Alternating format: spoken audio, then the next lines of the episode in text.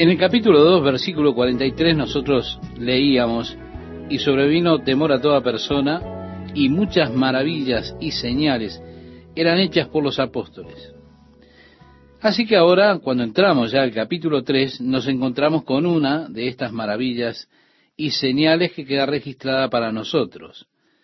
Es una de las muchas cosas que sucedieron en aquella iglesia primitiva. Comienza el capítulo 3 diciendo, Pedro y Juan subían juntos al templo a la hora novena, la de la oración. Los judíos tenían tres oportunidades para la oración. En el día ellos oraban a las nueve de la mañana, después a las doce del mediodía y a las tres de la tarde. Así que esta es la sesión de oración, la de las tres de la tarde a la que hace referencia. Era llamada así la oración de la tarde. Pedro y Juan iban al templo a orar. Como vemos, los primeros cristianos no se veían a ellos mismos como apartados del judaísmo. Ellos todavía iban al templo a adorar. Era aún el centro de la vida religiosa de la nación de Israel. Así es que Pedro y Juan iban al templo solo para orar. Y en este capítulo 3 vemos a los hombres que Dios usó de manera realmente maravillosa. Pienso que probablemente hay en cada uno de nuestros corazones ese deseo de ser usados por Dios. O como deseo que Dios use mi vida para cumplir sus propósitos.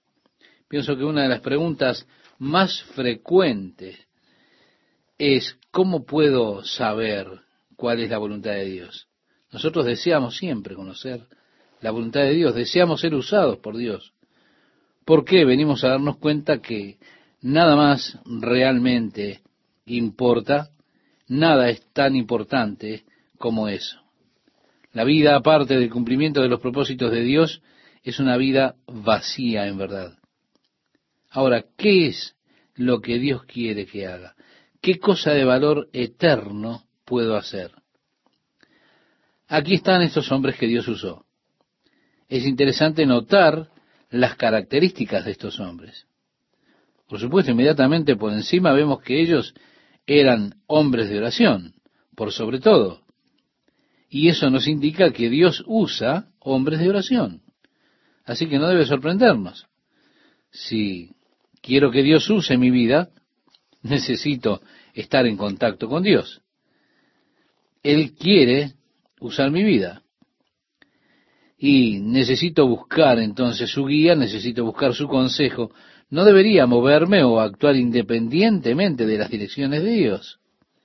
Así que hombres de oración, buscando al Señor en oración, buscando la guía, la fortaleza, la sabiduría, es lo que vemos aquí. Ellos van entrando al templo. Y dice, y era traído un hombre cojo de nacimiento, a quien ponían cada día a la puerta del templo que se llama la Hermosa, para que pidiese limosna de los que entraban en el templo. En este tiempo, si usted va a Medio Oriente, encontrará mendigos, sí, personas que tienen discapacidades físicas, que están allí en la puerta de Damasco, por el portón de la Hermosa, mendigando dinero de la gente que entra por esas puertas de la ciudad la antigua ciudad de Jerusalén. Este hombre era trasladado cada día a ese lugar donde rogaba a la gente que le diera dinero. Este cuando vio a Pedro y a Juan que iban a entrar en el templo, les rogaba que le diesen limosna, es decir, algo de dinero. Pedro con Juan, fijando en él los ojos, dijeron, míranos. Entonces él les estuvo atento, esperando recibir de ellos algo. Mas Pedro dijo, no tengo plata ni oro, pero lo que tengo te doy. En el nombre de Jesucristo de Nazaret, levántate y anda. Y tomándole por la mano derecha le levantó, y al momento se le afirmaron los pies y los tobillos. ¿Ve? Ahí está un hombre de 40 años de edad, nunca había podido caminar, está a la vista común del pueblo en Jerusalén porque todos los días estaba allí mendigando en el portón, en esa puerta. Pedro le habló a este hombre la palabra de fe. Él dijo, lo que tengo te doy. En el nombre de Jesucristo de Nazaret, levántate y anda. Recordamos lo que decía Jesús a sus discípulos en el capítulo 14 de Juan, versículo 13. Y todo lo que pidierais al Padre en mi nombre lo haré para que el Padre sea glorificado en el Hijo. Allí están ellos, comenzando a ejercitar el poder del nombre de Jesucristo. Dios le ha dado a él un nombre que es sobre todo nombre, para que en el nombre de Jesús se doble toda rodilla y toda lengua confiese que Jesucristo es el Señor a la gloria de Dios Padre. Sabemos que en el Nuevo Testamento el nombre de Jesús era usado en los exorcismos de fuerzas demoníacas. Se relata en este libro de los Hechos de siete hijos de un tal Seba, que al encontrarlo, vamos a hablar de ellos, ellos estaban observando los apóstoles cómo echaban espíritus malignos en el nombre de Jesús. Así que ellos tomaron al hombre que era poseído por espíritus malvados y ellos dijeron, según el relato bíblico, así lo expresa, pero algunos de los judíos exorcistas ambulantes intentaron invocar el nombre del Señor Jesús sobre los que tenían espíritus malos, diciendo, os conjuro por Jesús, el que predica Pablo. Había siete hijos de un tal Seba, judío, jefe de los sacerdotes, que hacían esto. Pero respondiendo el espíritu malo dijo, a Jesús conozco y sé quién es Pablo, pero vosotros, ¿quiénes sois? Y ellos se volvieron en furia a estos siete sujetos y rasgaron sus ropas y ellos huyeron por sus vidas. Solamente muestra que el nombre de Jesús fue usado en el exorcismo de espíritus malignos. El nombre de Jesús era usado en la sanidad de aquellos que necesitaban sanidad. De allí lo que dijo Pedro, en el nombre de Jesucristo de Nazaret, levántate y anda. Ahora, creo que costó esto un trabajo de fe para Pedro, tomar a aquel hombre de la mano derecha y levantarle sobre sus pies. ¿Puede usted imaginarse a usted mismo haciendo una cosa así? ¿Qué se supone que estaba pasando por la mente de Pedro? Yo sé lo que pasaría por mi mente. Yo deseo que los que están en esa situación se levanten, que no queden en ese estado. ¿Se da cuenta? Yo hubiese sido acusado de crueldad al discapacitado si hago una cosa así y no levanto a un hombre de ese lugar. Lo mismo le hubiera pasado a Pedro. Hubiese sido acusado de crueldad al discapacitado si ese hombre se hubiese quedado en la misma condición. Creo que como enseña el Nuevo Testamento, en 1 Corintios capítulo 12, hay un don especial de fe que Dios da para ciertas ocasiones y circunstancias.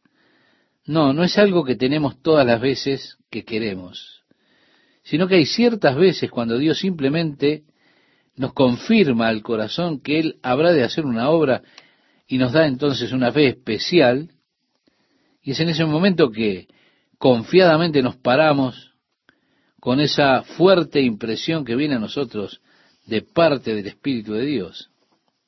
Hace varios años, cuando estábamos adorando a una cuadra de distancia en la capilla pequeña, después de un servicio de domingo por la mañana, unos jóvenes trajeron en silla de ruedas a su abuelo allí al frente donde yo estaba parado.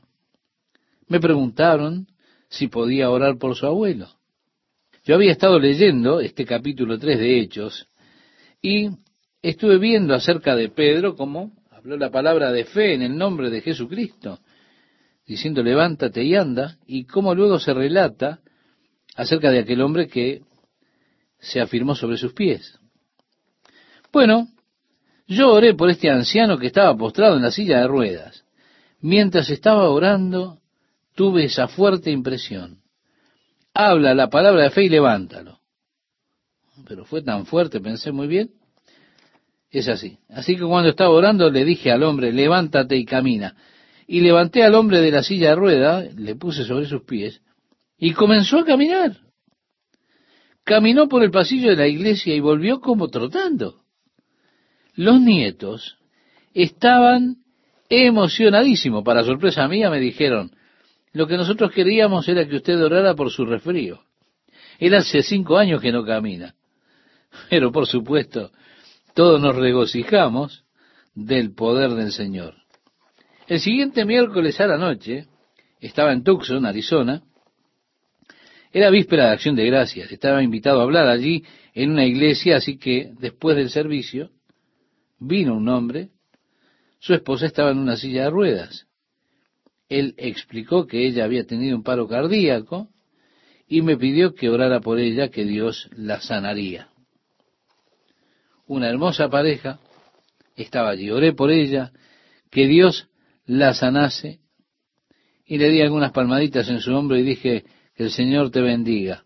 Continuaremos orando por esto. Sabemos que Dios puede hacer más abundantemente de lo que pedimos o entendemos. Y él luego se la llevó allí de la iglesia. Mi hijo que estaba conmigo esa mañana de domingo se volvió hacia mí y dijo, papá, ¿cómo pudo ser que no la levantaste de la silla de ruedas como hiciste con el hombre el domingo pasado? Y yo le dije, porque no tuve fe. Dios no me dio la fe para hacerlo, así que pienso que hay ocasiones en que la fe es algo muy fuerte. Eso no ocurre todo el tiempo. Yo no tengo esta práctica de levantar a las personas de la silla de rueda. De hecho, esa fue la única vez en mi vida que lo hice. Me gustaría mucho hacerlo, pero con todo creo que esta es una de las características del hombre que Dios usa. Es un hombre que se atreve a dar un paso de fe, un hombre de fe. Ahora, no estoy muy seguro del alivio de Pedro. Allí dice que saltando se puso en pie y anduvo y entró con ellos al templo, andando y saltando alabando a Dios. Se puede imaginar, nunca en su vida caminó. Él tiene alrededor de 40 años de edad. De pronto tiene esa capacidad. Así que no solo está caminando, sino que está saltando también. Sin duda estaba emocionadísimo por el milagro que había sucedido. Todo el pueblo le vio andar y alabar a Dios, dice el relato bíblico, y le reconocían que era el que se sentaba a pedir limosna a la puerta del templo, la hermosa, y se llenaron de asombro y espanto por lo que había sucedido. Nuevamente, de regreso al último capítulo, muchas maravillas y señales eran hechas por los apóstoles y la gente estaba llena de asombro. Sí, teniendo asidos a Pedro y a Juan, el cojo que había sido sanado, todo el pueblo atónito concurrió a ellos al pórtico que se llama de Salomón. Así que tenemos ahí un hecho realmente maravilloso. La gente no entiende, pero la multitud simplemente se junta rápidamente por ese cuchicheo y ese comentario que anda por todo el lugar, y entonces vienen miles de personas a, allí al pórtico de Salomón. Viendo esto, Pedro respondió al pueblo, varones israelitas, ¿por qué os maravilláis de esto? ¿O por qué ponéis los ojos en nosotros como si por nuestro poder o piedad hubiésemos hecho andar a éste? Yo quiero que note que la diferencia aquí es que el pueblo estaba mirando a Pedro y a Juan, como si fuesen alguna clase de instrumentos santos especiales. Ellos los relacionaban, por supuesto, a este hombre con el milagro que había hecho Pedro y Juan. Bien, más tarde, en el libro de los Hechos, cuando Pablo está en lista, está predicando, hay allí un hombre cojo de unos 40 años. Pablo percibe que este hombre tiene fe para ser sanado, entonces le dijo, hermano, Jesucristo te hace sano, levántate. Y el hombre se paró. Entonces la gente, visto lo que Pablo había hecho, alzó la voz, diciendo, dioses bajo la semejanza de hombres han descendido a nosotros. En el capítulo 14 de este libro, versículo 11, lo puede leer. Bueno, esta es la reacción en la respuesta que tiene la gente aquí. Ellos están mirando, como diciendo, oh, tú debes ser muy santo, debes estar muy cerca de Dios. Comenzaron a mirarlos con asombro, casi idolatrándolos. hay un peligro incumbente cuando se ejercita alguno de los dones del Espíritu. Esto es, siempre que Dios está trabajando en una forma especial a través de un individuo, la gente es propensa a exaltar al individuo. Para comenzar a mirar a esa persona como si esa persona fuese algo superior a los demás, que está más cerca de Dios que los otros. Y allí aparece esa aura de maravilla, cuando el pueblo rodea a esta gente que Dios usa. Ellos entonces desarrollan cosas que no son muy sabias, como querer venir a tocar a esas personas. Usted me entiende, ¿verdad? Y después dicen, ah, toqué a Billy Graham, ¿se da cuenta? ¿Por qué? Porque somos propensos a exaltar los instrumentos. Ahora, el peligro para la persona que está ejercitando esos dones del Espíritu es que comienzan en ocasiones a ser adulados, admirados por la multitud, y al momento en que usted comienza a recibir la honra por lo que pasó, usted comienza a aceptar esa adulación, bueno, su ministerio empezó a caer. Se encuentra usted en una posición realmente precaria, muy precaria delante de Dios. Vemos como Pedro inmediatamente se desvincula a él mismo del milagro. Los corrige inmediatamente. ¿Por qué ponéis los ojos en nosotros como si por nuestro poder o piedad hubiésemos hecho andar a éste? En otras palabras, no tenemos nada que ver con esto. ¿Qué nos están mirando? Entonces él comienza a explicar el milagro que ellos vieron. Si los hombres que Dios usa son hombres que no buscan la gloria o la fama para ellos mismos. Son hombres que han venido a la cruz con sus propias vidas. Cuando el apóstol Pablo dijo, con Cristo estoy juntamente crucificado, y ya no vivo yo, mas vive Cristo en mí. Y lo que ahora vivo en la carne lo vivo en la fe del Hijo de Dios, el cual me amó y se entregó a sí mismo por mí, como lo relata en la carta a los Gálatas, capítulo 2, verso 20.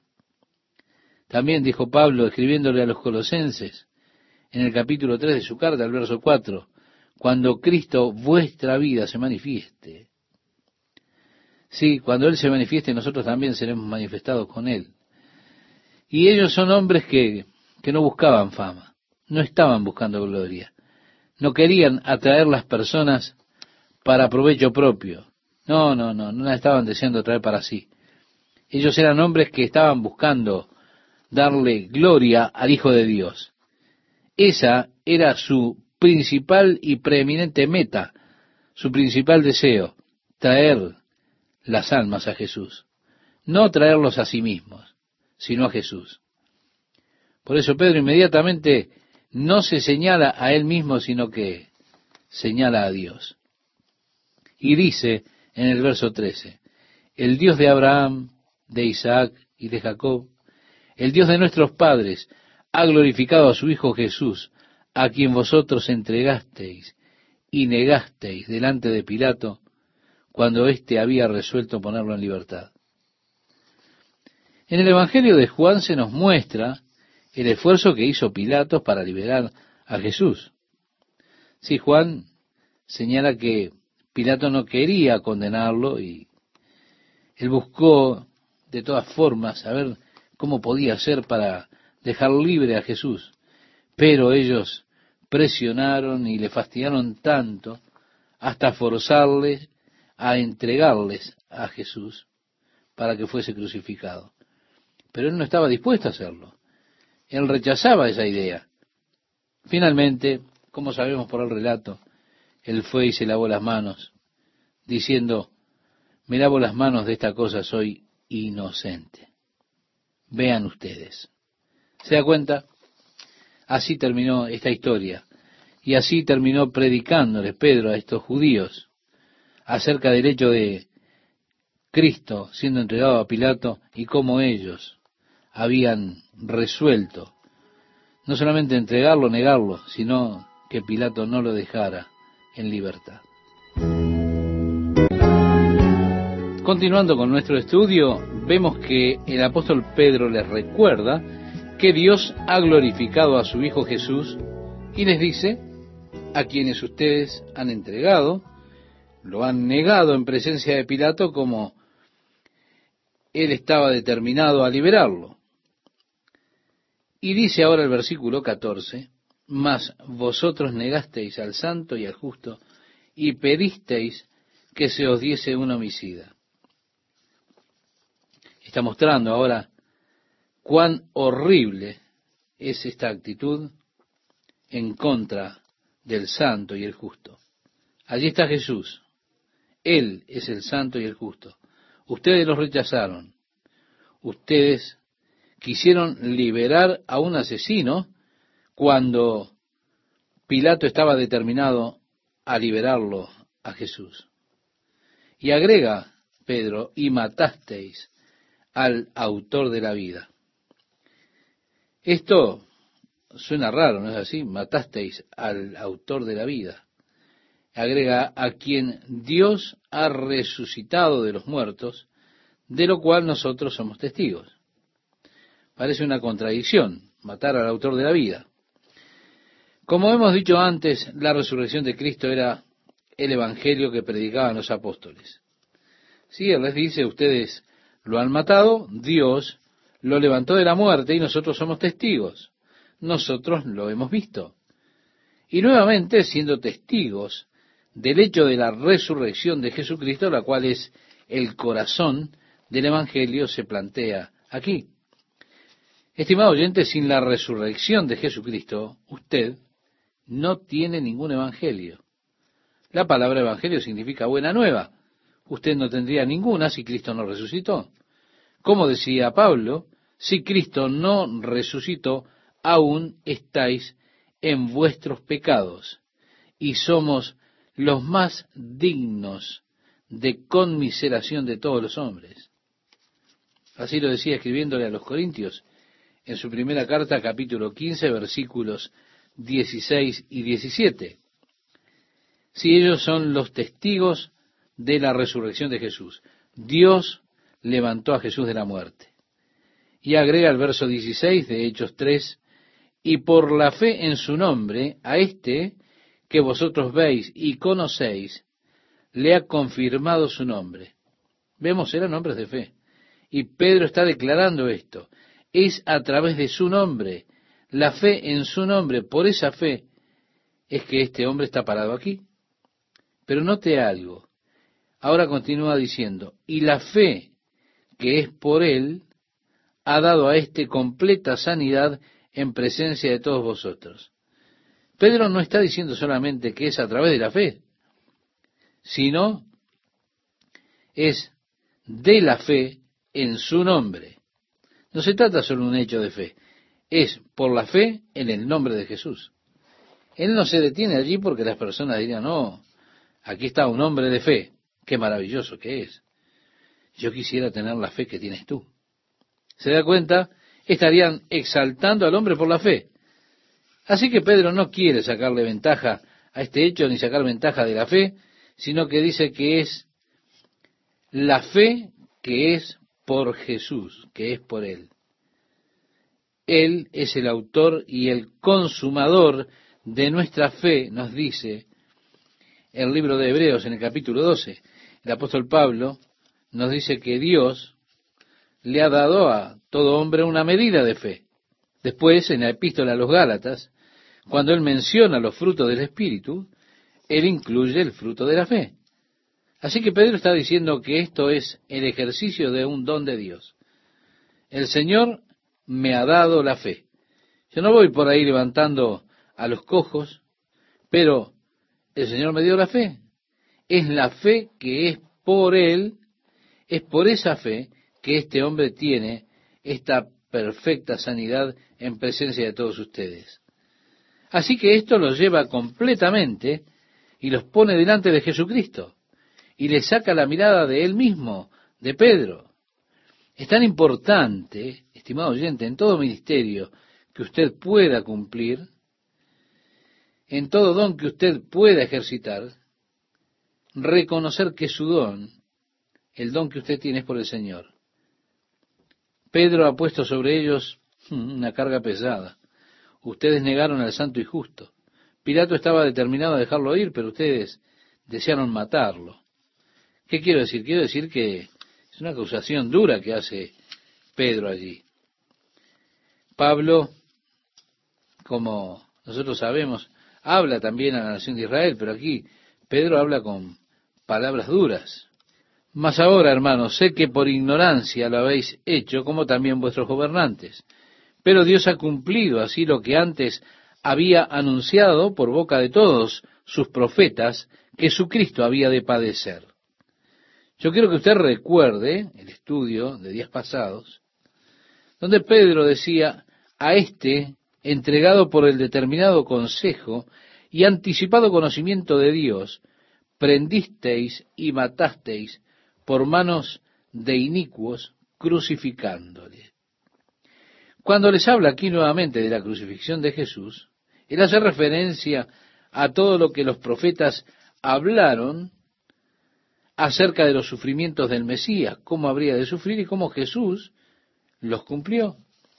Cuando leemos en Isaías 53 o leemos el Salmo 22, usted lee estos y otros pasajes de la Escritura en el Antiguo Testamento y vemos cómo se habla del sufrimiento del Mesías. Entonces, ¿cómo es que los judíos conociendo las Escrituras como la conocían, no se dieron cuenta de que el Mesías sufriría cuando está tan claramente profetizado en la palabra de Dios.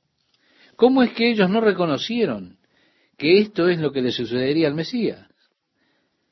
Lo que ellos hacían generalmente era espiritualizar las escrituras que hablan de su reino glorioso, del reino, de que Él se sentaría sobre el trono, y esto lo aceptaron también como declaraciones literales de la Biblia. Espiritualizaban las profecías que trataban con el sufrimiento, con la muerte, y así con su rechazo, ellos rechazaron las escrituras.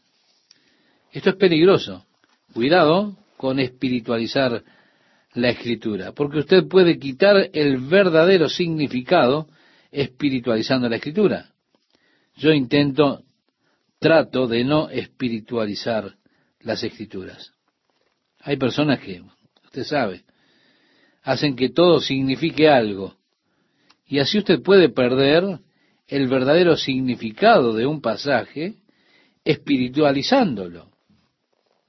Precisamente eso es lo que ellos hacían con los pasajes que trataban con el sufrimiento del Mesías. Es lo que hacen hasta el día de hoy.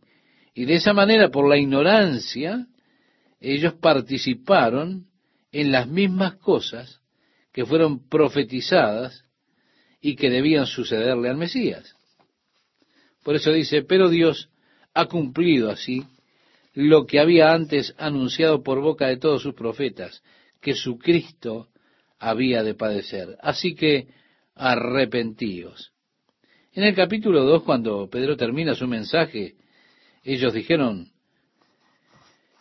varones hermanos, ¿qué haremos? Ellos, claro, vieron que habían crucificado al Señor de la Gloria. Entonces Pedro les dijo, arrepiéntanse.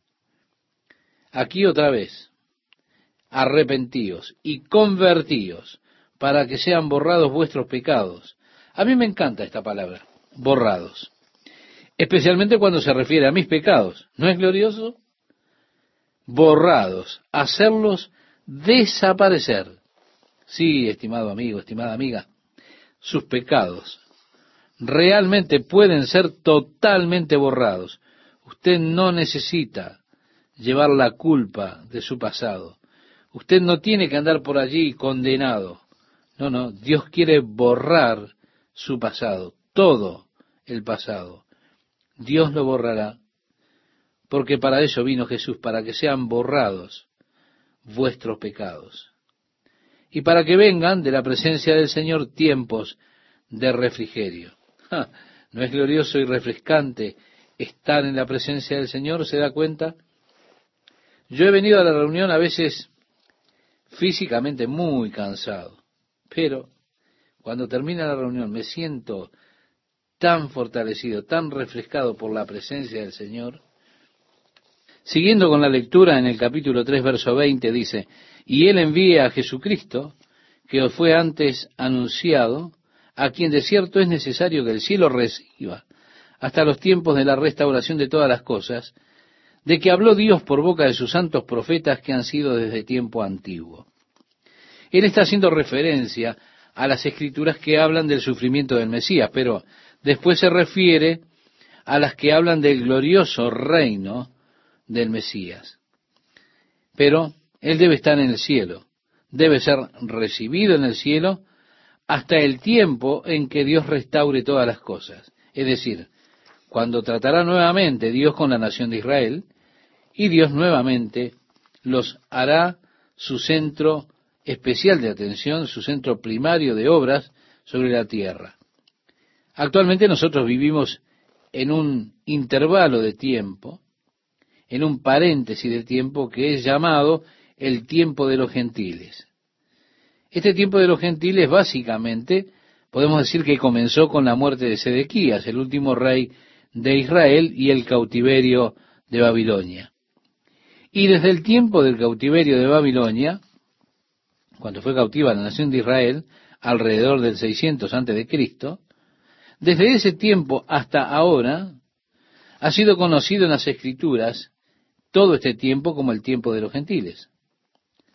Jesús dijo que Jerusalén sería pisoteada bajo los pies de los gentiles hasta que el tiempo de los gentiles se cumpla.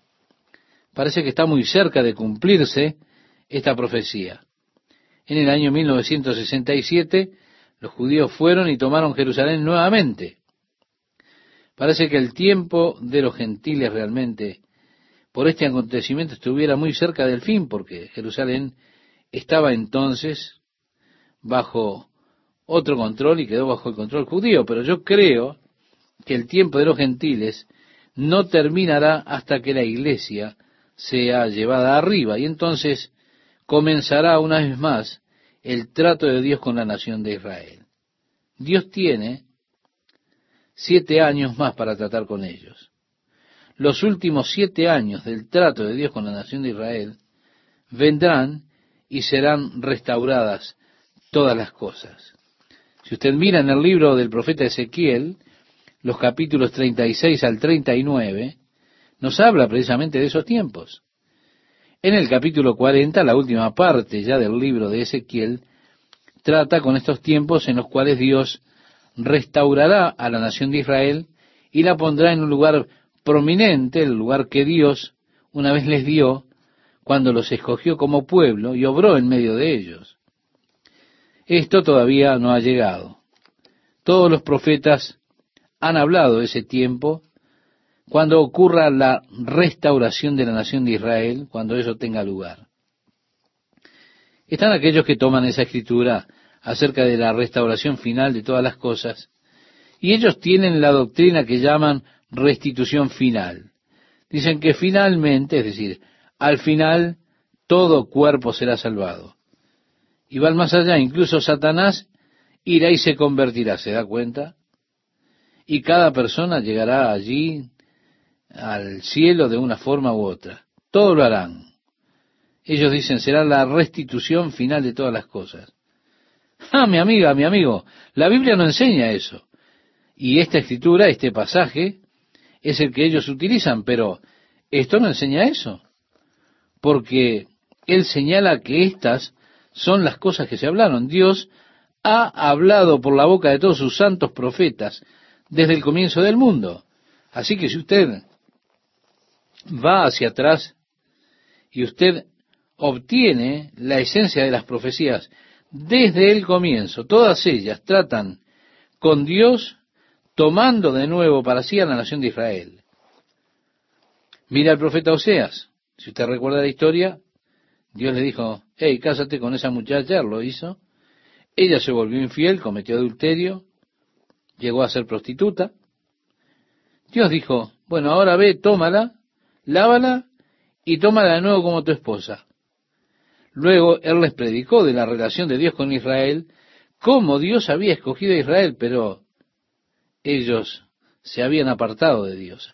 Habían cometido fornicación, adulterio espiritual. Aún así, muestra cómo Dios ha de tomarlos de nuevo y los ha de hacer su pueblo nuevamente. Y a través de las escrituras, una y otra vez, los profetas hablan de esa obra de Dios en medio de la nación de Israel en los últimos días. Así que el cielo habría de recibir a Jesús hasta que eso suceda. Al final del periodo de siete años, entonces Jesús regresará y establecerá el reino de Dios sobre la tierra. Pero Él está allí en el cielo, ha sido recibido allí hasta que estas cosas se cumplan. Nosotros observamos con gran interés al entrar definitivamente en el comienzo de esta restitución final, miramos con especial atención. Y le invito a que usted lea nuevamente lo que dice el profeta Ezequiel en el capítulo 36, esa profecía acerca de las montañas de Israel que serían cubiertas nuevamente con árboles. Eso ha sucedido, está sucediendo. Los campos están dando fruto. Podemos ver ese desarrollo agrícola que está sucediendo hoy. En el capítulo 37 lo vemos hacerse una nación nuevamente. Eso es lo que ha sucedido. Luego en el capítulo 38 esto aún no ha sucedido, pero es donde estamos, entre los capítulos 37 y 38. Y un día usted leerá que Irán, Siria, Turquía y Rusia se han unido y veremos a Libia en una invasión de Israel. Eso tiene que ver con el capítulo 38 de Ezequiel. Si ya comenzó, pero culminará todo esto en el séptimo año en el cual el Señor ha de tratar muy poderosa y directamente con la nación de Israel. Así que estas son las cosas que hablaban los profetas. Porque Moisés dijo a los padres, el Señor vuestro Dios os levantará profeta de entre vuestros hermanos, como a mí. A él oiréis en todas las cosas que os hable, dice el libro de los Hechos, capítulo 3, verso 22. La profecía de Moisés acerca del Mesías. Profeta del medio de ti de tus hermanos, como yo, te levantará Jehová tu Dios, a él oiréis. Miren, los judíos, hasta el día de hoy, toman esta profecía de Moisés como una de las razones que esgrimen para rechazar que Jesucristo sea el Mesías. ¿Por qué? Porque Moisés dijo, profeta del medio de ti, de tus hermanos, como yo, y entonces ellos dicen, Moisés era solo un hombre, el Mesías será solo un hombre, él no será el Hijo de Dios. Por eso nosotros rechazamos a Jesús como el Mesías, porque él decía ser el Hijo de Dios. Ese era su argumento, era su razonamiento. En aquellos días también tenían esta dificultad con lo que dice Isaías en el capítulo 9. Allí expresa, porque un niño nos es nacido, hijo nos es dado, y el principado sobre su hombro, y se llamará su nombre admirable, consejero. Mire qué más dice. Dios fuerte, Padre eterno, príncipe de paz. Esto les da problemas. Sí, sí, ellos tienen problemas con estos pasajes. También el Salmo segundo. Yo publicaré el decreto. Jehová me ha dicho, mi hijo eres tú, yo te engendré hoy. Lo interesante es que los primeros rabinos, en el tiempo de Cristo, todos sentían que el Mesías sería el Hijo de Dios. De hecho, cuando Jesús estaba siendo interrogado por el sumo sacerdote, él dijo, ¿eres tú el Mesías? Jesús dijo, tú lo has dicho. Él dijo, ¿eres el Hijo de Dios? Porque ellos igualaban al Mesías con el Hijo de Dios por las profecías. Ahora, esto es una nueva invención de los rabinos que vinieron a posteriori, diciendo, bueno, él será un hombre porque Moisés era un hombre. Cuando Pedro hizo su confesión, él dijo, tú eres el Mesías, el Hijo del Dios viviente. Así lo expresa San Mateo capítulo 16, verso 16. ¿Por qué? Porque ellos creían que el Mesías sería, y estaban en lo correcto, sería el Hijo de Dios.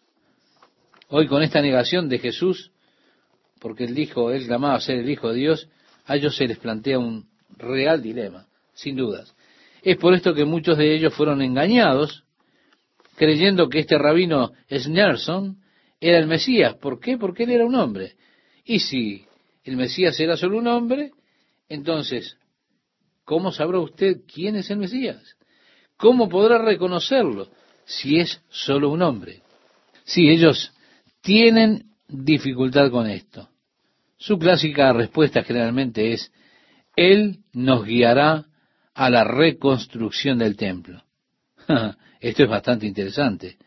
De acuerdo a la profecía de Daniel, sabemos que Dios tiene este periodo de 77 de años, en los cuales Él tratará con la nación de Israel, de los cuales 69 siete ya han sido cumplidos, y queda el septuagésimo siete, ese ciclo de siete años que está por venir, que ya lo hemos mencionado anteriormente. Al comienzo de ese ciclo final de siete años, el hombre de pecado, el falso Mesías, el anticristo, hará un pacto con la nación de Israel. Por medio de este pacto, ellos podrán reconstruir su templo y comenzarán nuevamente los sacrificios allí. Pero a la mitad de ese periodo de siete años, llegará el anticristo y profanará el nuevo templo y pondrá allí la abominación espantosa que traerá aparejada la gran tribulación. Así que es interesante que los judíos en el día de hoy estén listos para recibir al hombre que ha de venir a ayudarlos a reconstruir el templo. Y si el anticristo hace un pacto, y en ese pacto está el acuerdo de la reconstrucción del templo, ellos, los judíos, están listos para aclamarlo como su Mesías su Salvador. Recuerde, Jesús dijo en el Evangelio de Juan, capítulo 5, verso 43, lo puede leer, le dijo a los judíos, yo he venido en nombre de mi Padre y no me recibís. Si otro viniera en su propio nombre, a ese recibiréis. Parece que ellos ya están perfectamente organizados para que se cumpla esto en este tiempo, ahora mismo. Le damos lectura al pasaje de este momento y dice, Toda alma que no oiga a aquel profeta será desarraigada del pueblo. Y todos los profetas, desde Samuel en adelante, cuantos han hablado, también han anunciado estos días. Estimado oyente, es general lo que plantea aquí. Está atado a la profecía. Estamos volviendo al principio. Él expresaba aquí todos los profetas desde el principio. Y luego Él viene. Y esto se trata entonces desde el tiempo de Samuel. Cuando decimos Él viene, estamos hablando del Mesías. Este ha sido el tema general de los profetas, en lo que tiene relación con el Mesías lo que tiene relación con el reinado glorioso del Mesías en este mundo. Ahora dice, vosotros sois los hijos de los profetas y del pacto que Dios hizo con nuestros padres, es decir, ustedes son los judíos, diciendo a Abraham, en tu simiente serán benditas todas las familias de la tierra. Vale decir, ustedes son los hijos de Abraham.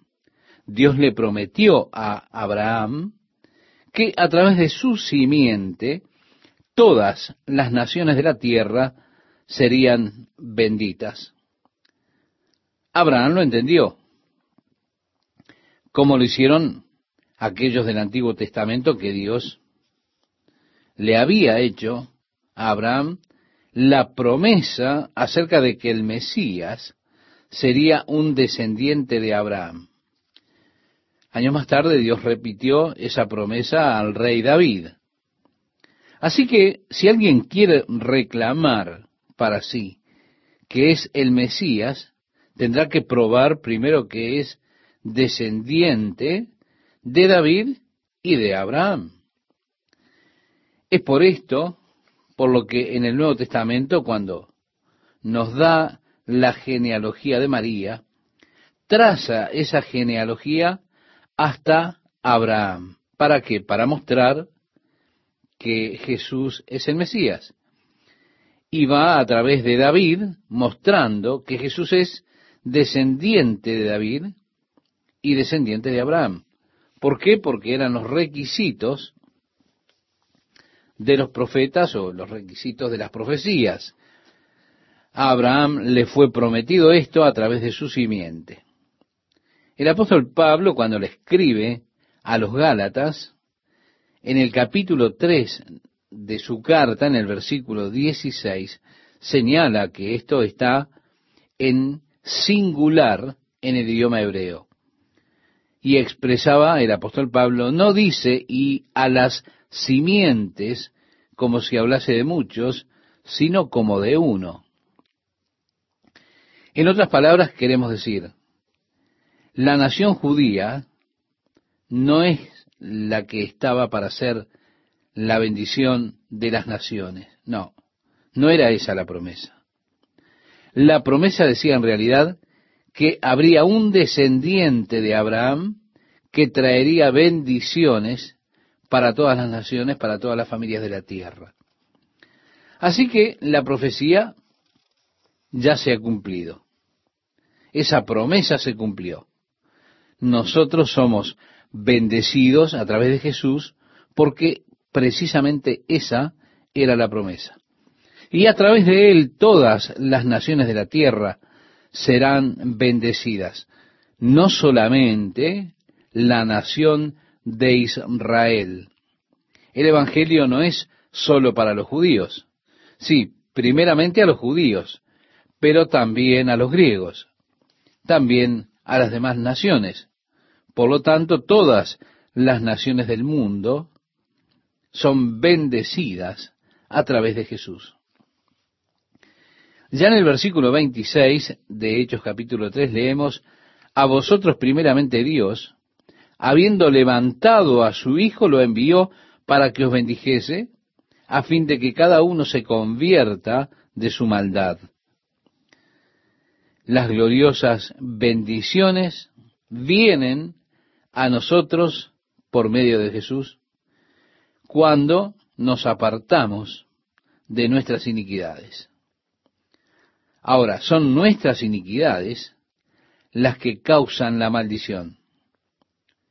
Mire usted, la ley de Jehová es perfecta que convierte el alma. El testimonio de Jehová es fiel que hace sabio al sencillo, nos dice el Salmo 19, versículo 7. Tenemos que concluir que no hay nada malo en la ley del Señor. La ley de Jehová era para el bien del hombre. Jesús dijo, el Sabbat fue hecho por causa del hombre, no el hombre por causa del Sabbat. Era para su bien que Dios dio la ley. Cuando usted va a través de las leyes, usted encuentra que ellas fueron dadas por Dios para qué? Para proteger al hombre. Sí, era la ley para guiar a los hombres a través de las leyes, y allí usted encuentra que fueron dadas por Dios con la intención de proteger al hombre. Sí, fue para guiar a los hombres a una buena vida, una vida feliz, una vida de gozo.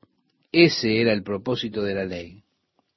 Y Dios, cuando usted mira la ley de hoy, se da cuenta que Él los estaba protegiendo, estaba protegiendo el orden social si acaso los hombres guardaban las leyes de Dios.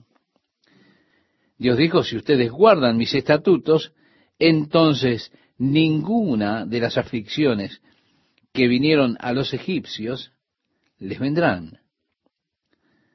Mire, hay leyes que tratan hasta con la dieta. La buena dieta que hace al hombre más saludable. Leyes dadas por Dios que tratan con la higiene, que son importantes para la buena salud. Sí, estimado oyente, la ley de Jehová es buena. La ley del Señor es perfecta. El problema es que los hombres no podían guardar la ley de Dios. Todos nos quedamos cortos, por decirlo de alguna manera, en eso. ¿Por qué? Porque todos hemos pecado. Ahora Dios estaba tratando de proteger al hombre mediante su ley para que el hombre no se destruyese a sí mismo. Es un pensamiento personal, pero creo que en ese árbol, en el jardín de Edén, probablemente hubieran ciertos químicos, quizá virus, que cuando comió del fruto el hombre, comenzó en él un proceso de descomposición de las células de su cuerpo.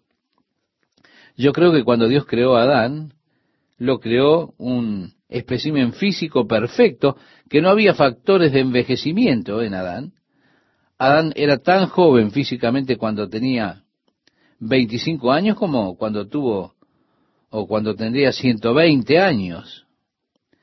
Creo que Dios lo formó de esa manera, físicamente perfecto. Ahora, también creo que al comer de ese árbol, algo allí dentro de ese fruto le causó que las células comenzasen a romperse y el proceso de envejecimiento comenzó cuando él comió del fruto. Dios le había mandado que no comiese de él para protegerle. Al mirar usted en las leyes de Dios, cuando ve cada uno de los diez mandamientos, usted encuentra que hay una razón y un propósito detrás de ellos. Son para nuestro bien, son para protegernos de la enfermedad del caos social. Y cuando el hombre vino a hacer caso omiso de las leyes de Dios, lo que resultó de eso es que nos encontramos en un mundo plagado de virus, enfermedades, muerte, sufrimiento, dolor, desorden social, caos. Ahora, Él vino a bendecirnos para llevar Él en su cuerpo sobre la cruz nuestras iniquidades. Y qué glorioso es no vivir bajo la maldición, sino vivir bajo las bendiciones de Dios.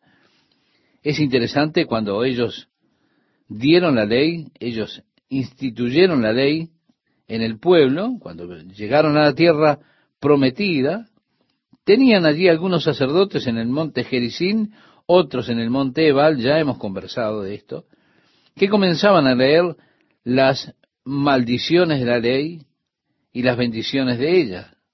Hay una lista allí en la ley de varias escrituras que comienzan, por ejemplo, con maldito el que, y así maldito el que hiciera tal cosa o tal otra. Y Usted puede descender por esa lista de maldiciones que tenían que ver con aquellos que no guardaban la ley de Dios. Nuevamente se da cuenta, es Dios protegiéndolos y declarando las consecuencias que tienen ciertas obras, ciertas actividades. El pueblo no cree en Dios. Ellos creen que pueden hacer esas cosas sin ser lastimados o heridos, que no han de sufrir como resultado. Pero eso está equivocado, estimado oyente. Si usted piensa así, está engañado, está siendo engañado. La ley del Señor es perfecta que convierte el alma. Y así que es para nuestro bien que Dios dio la ley. Sería sabio escoger, buscar, continuar y obedecer la ley de Dios. Así que, ya en el capítulo 4 del libro de los Hechos, ingresamos ahora con las palabras hablando ellos al pueblo. Usted tiene que reconocer, o conocer, mejor dicho, el trasfondo, a qué gente le estaba hablando y quién es el que habla. Mire, comenzando el capítulo 4, como hemos dicho, hablando ellos al pueblo. ¿Quién es que habla a quién? Si usted regresa al capítulo 3, se encontrará con Pedro y Juan que estaban yendo al templo a la hora de la oración de la tarde, que era a las tres de la tarde, y mientras estaban entrando a través de esa puerta que se conoce como la puerta de la hermosa del templo, allí había un hombre que regularmente tenía su lugar en ese cerca de esa puerta. Él era un mendigo, un cojo y buscaba recoger limosnas, en este caso de Pedro y Juan.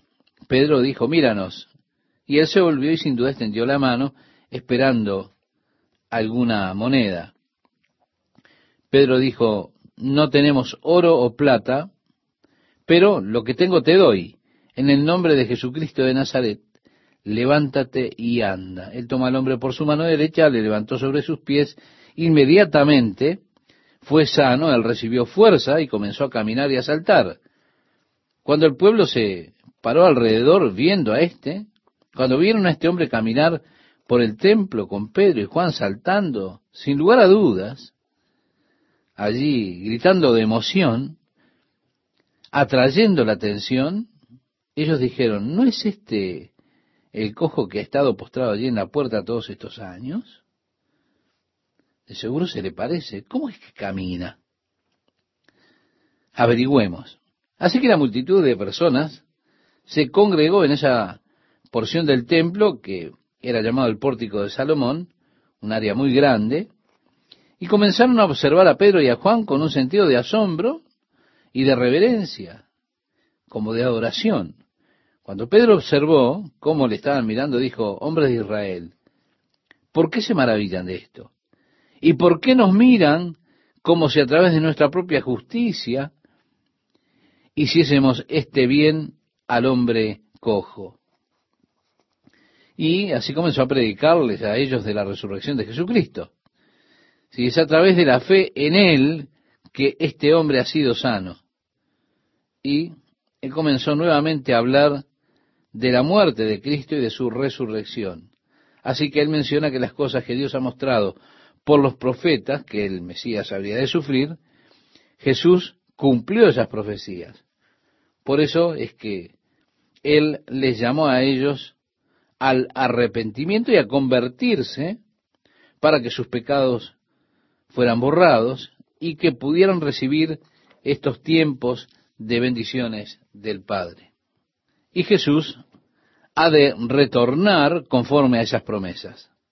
Así que mientras él estaba hablando al pueblo, vinieron sobre ellos los sacerdotes con el jefe de la guardia del templo y los saduceos.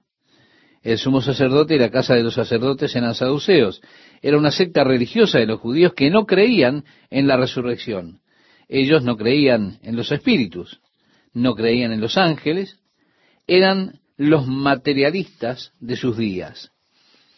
Y había una contienda religiosa permanente que se daba entre la secta de los fariseos y la de los saduceos. Pero los saduceos, siendo materialistas, no creían en la vida después de la muerte, no creían en la resurrección. Es decir, esta vida es todo lo que usted tiene. Así que iban por todo lo que podían obtener. La casa de Caifás, el sumo sacerdote, tenía pequeñas casetas instaladas en los patios exteriores del templo, donde ellos vendían sacrificios certificados, aprobados. Tenían mesas en las cuales ellos cambiaban las monedas romanas del pueblo por el dinero para el templo, que era el que podían dar a Dios. Esto era un pequeño negocio que tenían. Ellos estaban acumulando una gran ganancia y así se volvieron muy ricos. Pero la cosa principal era, no hay resurrección, no hay espíritu, no hay ángeles. Y cuando Pedro y Juan estaban predicando la resurrección, más o menos proveyendo a través de los milagros de este hombre que era cojo y ahora caminaba, usando eso como una plataforma para compartir el hecho de que Jesús había resucitado de entre los muertos, vinieron a ellos y resentidos, es decir, molestos, de que enseñasen al pueblo y anunciasen en Jesús la resurrección de entre los muertos, nos dice el versículo 2. Sí, verdaderamente estaban enojados por eso. Y agrega, y les echaron mano y los pusieron en la cárcel hasta el día siguiente porque era ya tarde. Estos acontecimientos eh, tuvieron lugar entre las tres de la tarde y la noche. El milagro, la predicación de Pedro y ahora el arresto de Pedro y Juan y también de aquel que había sido sanado. Pero muchos de los que habían oído la palabra creyeron y el número de los varones era como cinco mil, dice el versículo cuatro. Interesantemente, en aquellos días, cuando hicieron un censo, cuando hacían el censo, ellos solamente contaban los hombres las mujeres no las contaban. Nunca contaban las mujeres. Así que habían cinco mil hombres. Note, cuando Jesús alimentó a la multitud, se dice el número de los hombres que fueron alimentados. ¿Por qué? Porque no había la costumbre de contar a las mujeres. Aconteció el día siguiente o en la mañana, dice el verso 5, que se reunieron en Jerusalén los gobernantes, los ancianos y los escribas. Y allí están todos. Aquí incluye también a los fariseos. Es todo el consejo religioso, el Sanedrín, los gobernantes, los ancianos, los escribas, el sumo sacerdote Anás, Caifás, Juan y Alejandro. Así se acierta quiénes eran Juan y Alejandro, nosotros no podemos saberlo, pero todos los que eran de la familia de los sumos sacerdotes estaban en ese tribunal allí.